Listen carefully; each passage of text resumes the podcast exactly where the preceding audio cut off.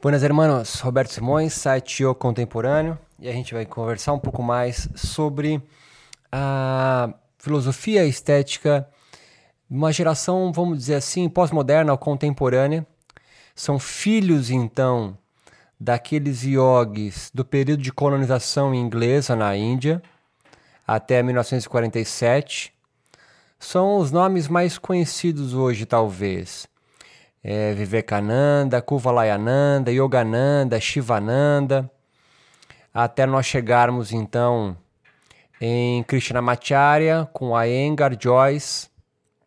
Há outros também, como o Ananda Marga, mas sem dúvidas esses nomes são os que marcam o que hoje a literatura denomina como yogis modernos. São yogis, então, que possuem uma estética e uma filosofia bem marcada. Eles todos reverenciam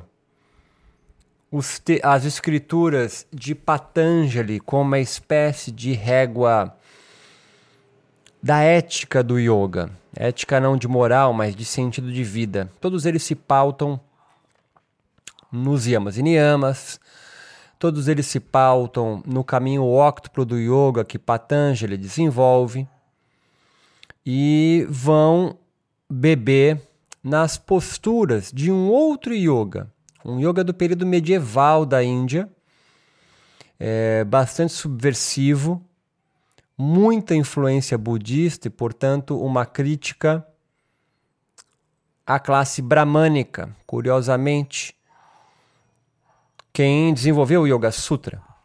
Então nós temos aqui três estéticas do yoga. Uma estética de Patanjali, marcadamente bramânica, elitista e para os padrões indianos branca, vamos colocar assim. Claro que é normativamente masculina, misógina, e que vai transformar o yoga múltiplo, plural,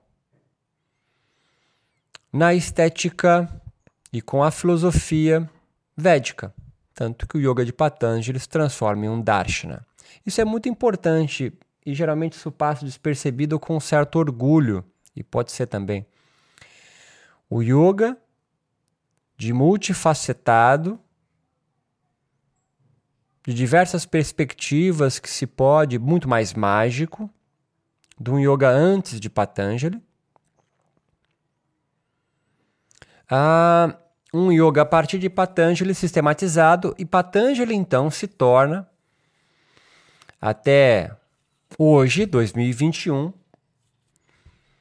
uma filosofia uma hegemonicamente dominante Todos os cursos de yoga não se furtam, não há nenhum curso de yoga que se furta a traçar yama e niyama, por exemplo, como código moral do yogi.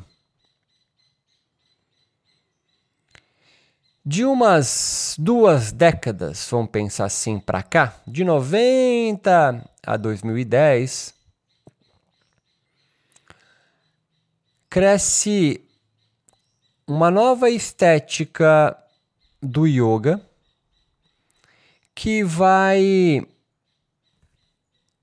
não contra, porque eles não se percebem ainda como tendo e pertencendo à mesma estética, porque eles são nômades. Mas que não prestam mais homenagem a Patanjali, não que o ignorem, mas não prestam mais homenagem. Não mais se curvam aos pés de líderes carismáticos, desvinculam-se ou desvincularam-se do hinduísmo e vão construindo aos poucos uma nova estética, o que eu chamo aqui de nomadismo no yoga. Yogis, então, que não são como seus anteriores peregrinos. Peregrino sai do ponto A em direção a Meca, em direção a Jerusalém, em direção a um ponto sagrado, a, a Capela de São Tiago, por exemplo. E eles não são então buscadores e não são também devotos. A geração moderna construiu essa ideia de devoção muito forte e, claro, orbitando em torno de si mesmo, de líderes carismáticos. Vivekananda faz isso, Shivananda faz isso, Yogananda faz isso, Kuvalayananda, Joyce, Iyengar, Krishnamacharya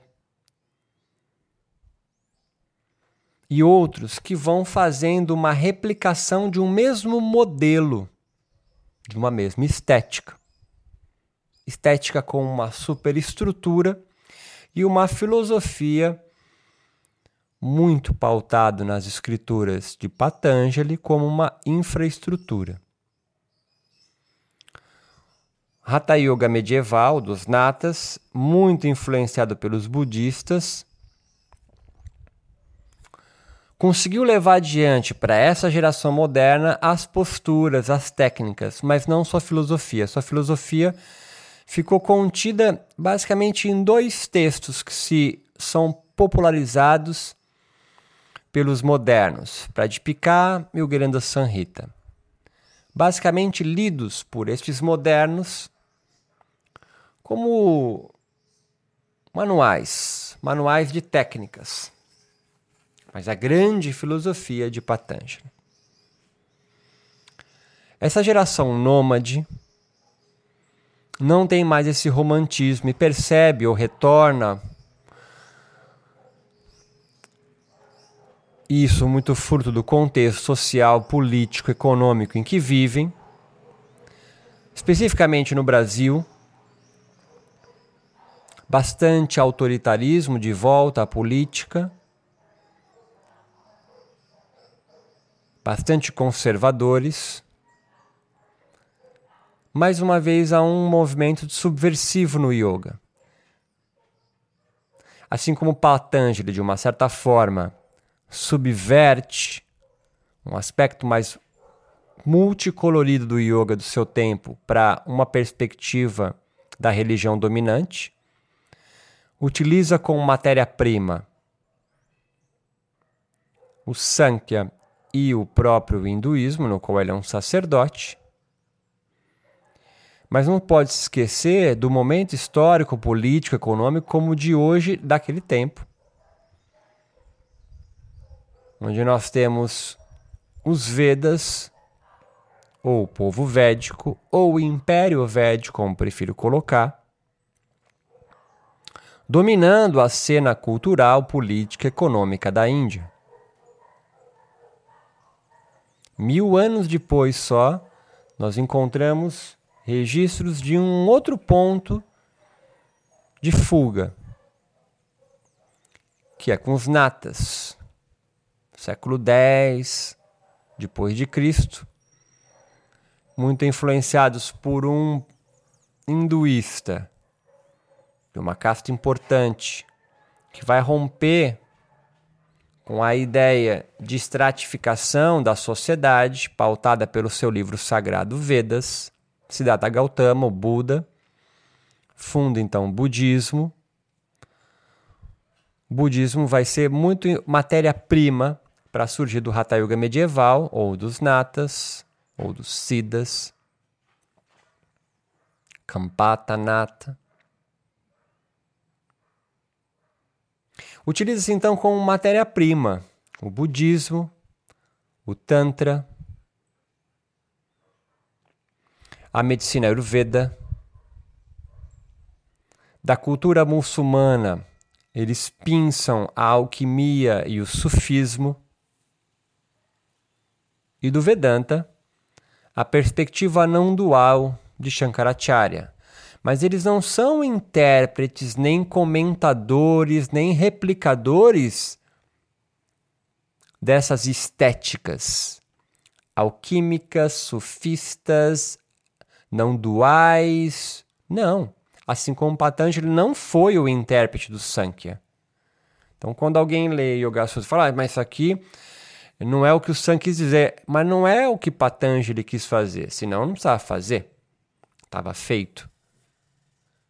Tanto que Sankhya é um darshana e o Yoga Sutra é outro darshana e o Vedanta é um terceiro darshana. São seis perspectivas. Então eles não são comentadores e intérpretes, portanto replicadores. Eles utilizam como matéria-prima e rotam e criam a sua linha de fuga. No período moderno, então, um novo ponto de fuga surge. Com ele, novos agenciamentos são matéria-prima.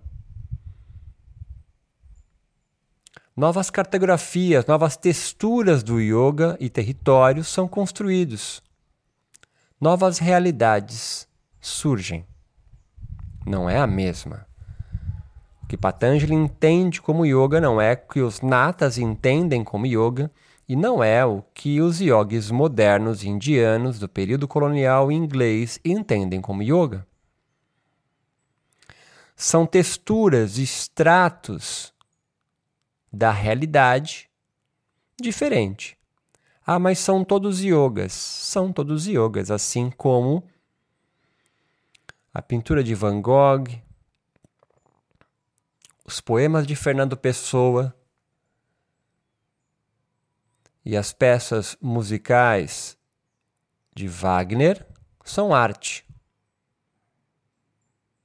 Mas não são a mesma coisa, têm texturas diferentes, visitam territórios diferentes, utilizam matérias-primas diferentes para, no mergulho do caos, construir novos afetos e produzir novas percepções. O yoga que surge ou está acontecendo hoje em desenvolvimento que eu chamo de nômade, tem novas texturas. Visitam outros estratos do yoga, novas realidades. A matéria-prima são yoga modernos, são o que a Iyengar, Joyce, Shivananda, Yogananda desenvolveram. Não dá para criar do nada. Há sempre pedaços de outros territórios, é o que eu chamei de matéria-prima.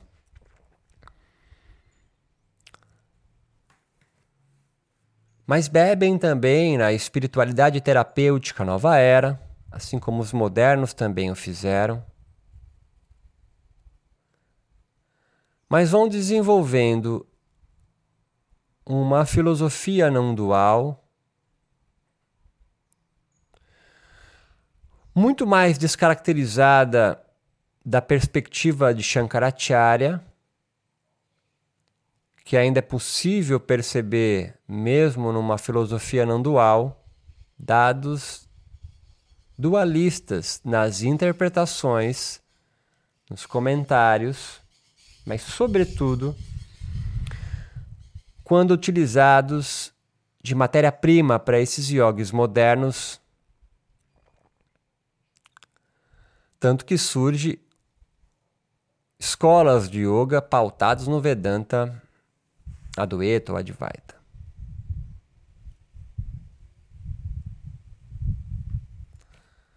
Os yogas então nômades ou pós-modernos ou contemporâneos, eu não sei como que a ciência e a literatura e o senso comum vai cunhar o que eles serão.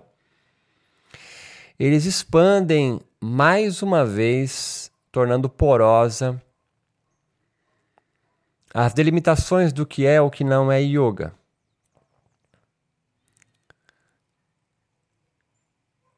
Eles vão apresentar então outras outros territórios construídos. Quais as características? Eles desvincularem-se do hinduísmo, não giram em torno de líderes carismáticos, por isso a dificuldade talvez da identificação. Produzem esquizo e yogas. Os yogis e os yogis e yoginis nomádicos produzem esquizo e yogas, yogas estranhos, yogas que não estão no senso comum. E na verdade, e esse é o ponto da nossa fala aqui. Se há uma essência nos yogas, esse ritornelo, esse retorno da linhas de fuga.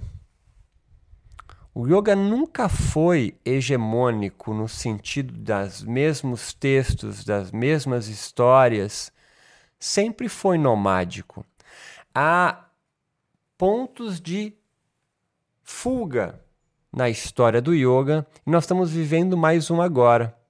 Patanjali foi um, um nômade no seu período, mas que se sedimentou, se cristalizou e se tornou uma instituição. E instituições capturam desejos para direcionar para o que eles querem. Hatha Yoga, período medieval, uma linha de fuga mais uma vez, mil anos depois de Patanjali. Mas se vai cristalizando, não tão forte quanto Patanjali. Patanjali tem o hinduísmo do seu lado, uma religião dominante, para segurar a onda, para combater os heréticos. E vai fundar o Yoga dos Natas, que aos poucos se sedimenta, se junta numa instituição, mas elas são muito mais múltiplas. Se fizer uma comparação, tomar as devidas proporções, é como Patanjali fosse a igreja católica e o Hatha Yoga dos Natas fossem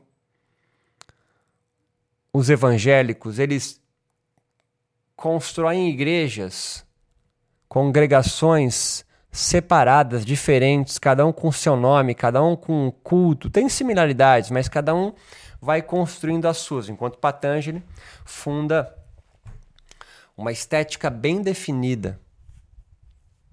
Os yogis modernos cada um com as suas escolas, mas eles são muito similares. São muito similares.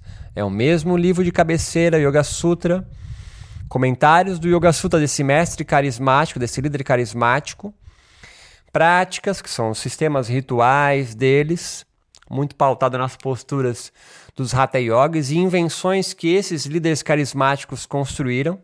Construíram mais asanas. Se há uma característica, uma estética dos yogis modernos é que eles inventam posturas. Eles são inovadores dos processos rituais. No Brasil, Hermógenes, com a sua prática mais gentil, De Rose, com a sua prática mais ensaiada, mais coreografada, são yogis modernos, prestam homenagem, cada um do seu jeito, a Patanjali. Não inovam muito nas suas filosofias. Os nômades em andamento, em construção, rompem com essa essa obsessão por asanas que os modernos tiveram. E é possível encontrar, então, entre os, esses yogis yoginis nomádicos, esquizo yogas, no qual eles produzem com um asana só, por exemplo, com uma prática é, de meditação se dizendo absolutamente like secular, como mindfulness, Kabat-Zinn, são nômades, são linhas de fuga criadas, e isso não significa que é bom ou ruim, mas são linhas de fuga que não prestam mais homenagem. Outro esquizo yoga ah, bebem num pretenso yoga do Egito.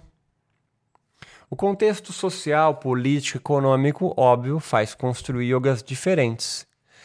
Mas o ponto, a tese dessa fala, então, é que se há uma essência no yoga, são esses retornos a linhas de fuga, a construções de novas texturas, novas cartografias, novos territórios a serem visitados. O yoga hoje está se desterritorializando de toda a filosofia estética é, é, moderna e vem construindo uma nova estética. Ela ainda está em formação. São esquizo-yogas.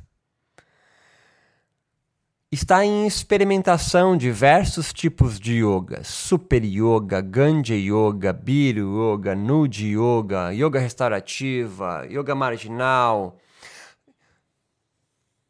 Está se construindo uma nova estética. Se vão conseguir romper com o discurso hegemônico, a narrativa dominante dos modernos, conservadores, isso eu não sei, porque eu sou cientista e não um mago. Mas talvez essa normativação masculina, misógina, branca classe média, que não se mistura com outras castas sociais, herdeiros dos indianos, talvez venha se dissolver com os nômades. Eu não sei ainda o que os nômades vão construir de uma estética e filosofia própria, mas talvez mais uma vez tornando poroso a membrana do yoga. É difícil hoje você classificar o que é e o que não é yoga. Por isso, esses, essa, os yogis conservadores atuais esperneando tanto para bater no peito o que é e o que não é yoga, porque os nomáticos estão rompendo essa membrana e novos yogas surgirão. Você hoje, praticante, faz parte dessa história. A questão é saber se você sabe aonde você vai ser contado a sua história mais daqui a 100 anos, 50 anos, aonde você vai estar entre os conservadores, né, obsessivos por asanas, que são os yogis modernos, que orbitam em torno de líderes carismáticos, mantêm essa hegemonia branca, masculina, urbana, classe média alta, ou se você vai estar tá do outro lado, lutando para que se faça uma espécie de justiça social, onde pela primeira vez na história, talvez, a gente consiga levar yoga em massa para outras populações. Os Hatha Yogis tentaram fazer isso, mas foram se elitizando, foram se institucionalizando, e é possível pensar ainda se as mulheres entre os natas eram realmente aceitas como yoginis ou apenas veículos para a eles desenvolverem o samadhi, ou se quer que seja. A neurotização capitalística toma conta dos yogis modernos. Eles desenvolvem narrativas dominantes, sobretudo no Brasil, em torno ainda do capital. O desejo dos yogis modernos ainda é o capital, não necessariamente o dinheiro em si, mas né, é só você ver alguns. Tem até no Netflix.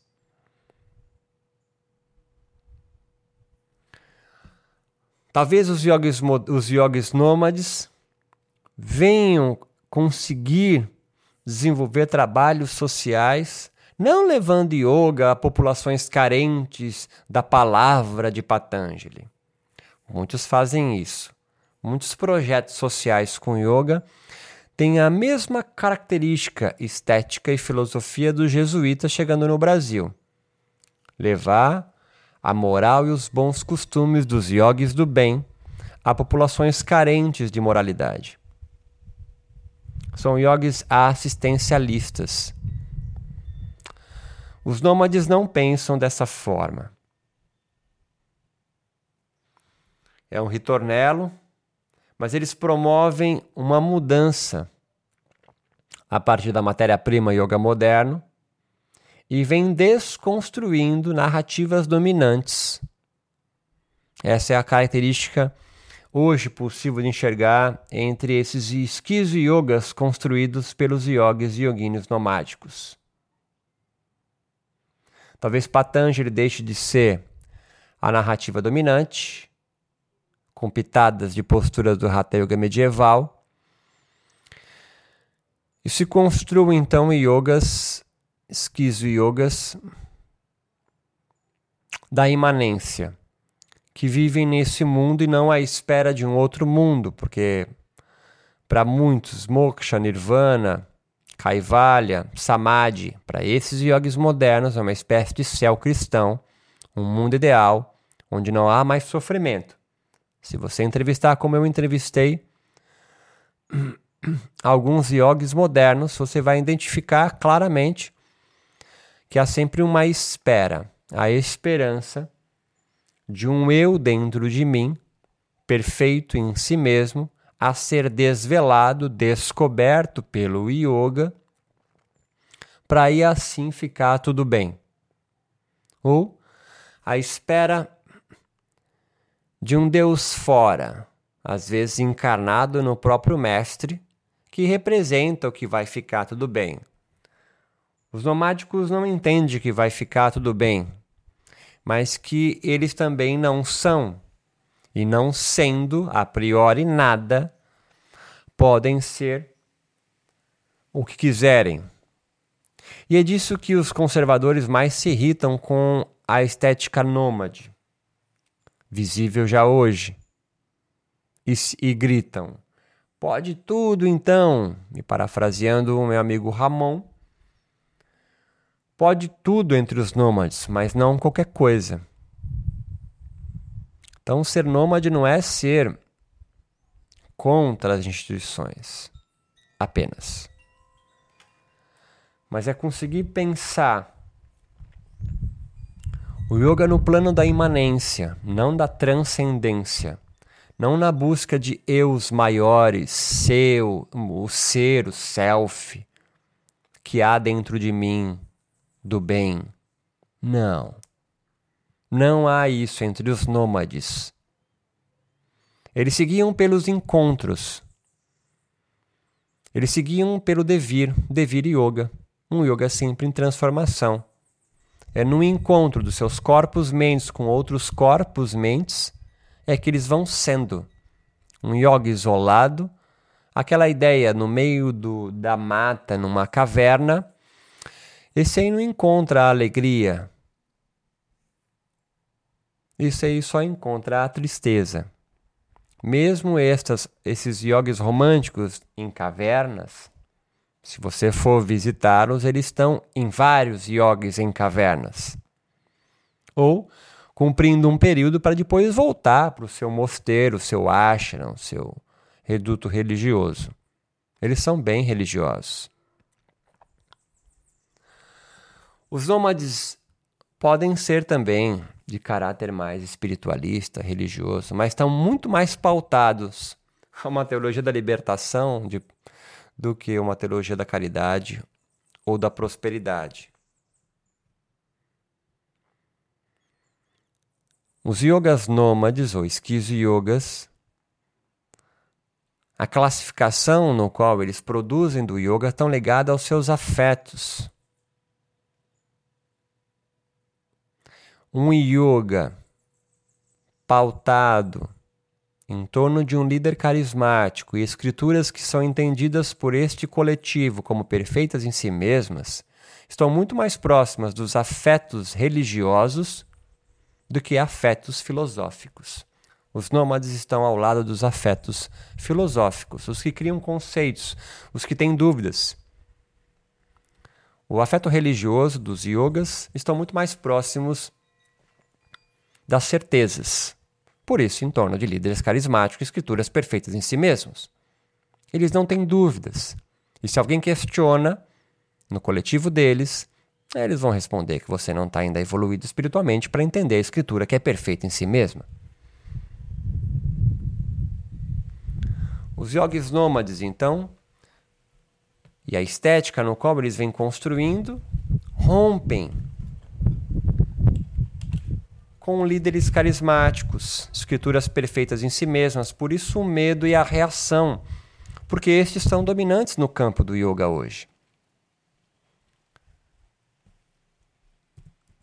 Os yogis nômades não buscam se construir como líderes carismáticos.